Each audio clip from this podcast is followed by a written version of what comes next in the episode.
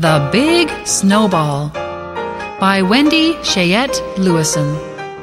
Illustrated by Maryann Cocca-Leffler.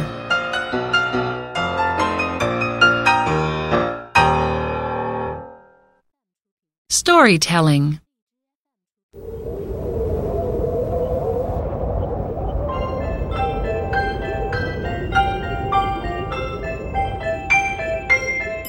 Up on a hill that was very tall, a little boy made a big snowball.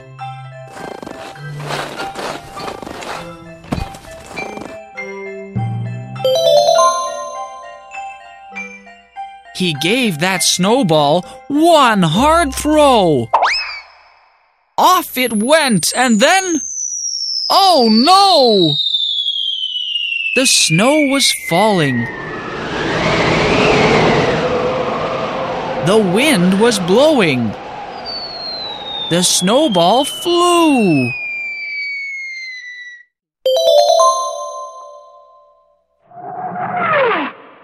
And kept on going. It went past boys and girls on sleds. It went over everybody's heads.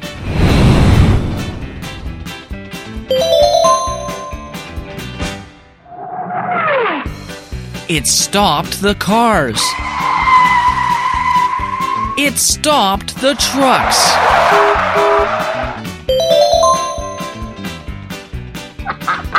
It scared the feathers off some ducks.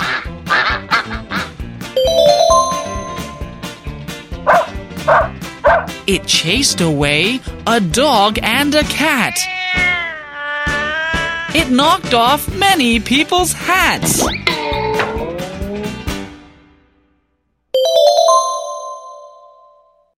But still, the snowball did not stop. It flew into the ice cream shop. And while Miss Jones was on the phone, it dropped into an ice cream cone.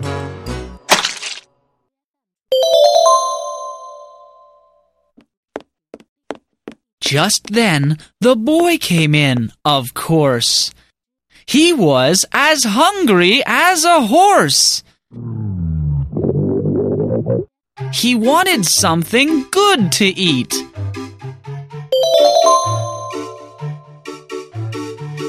So, with a dollar, he bought a treat.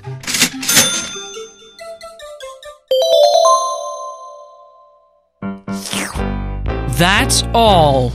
No more snowball.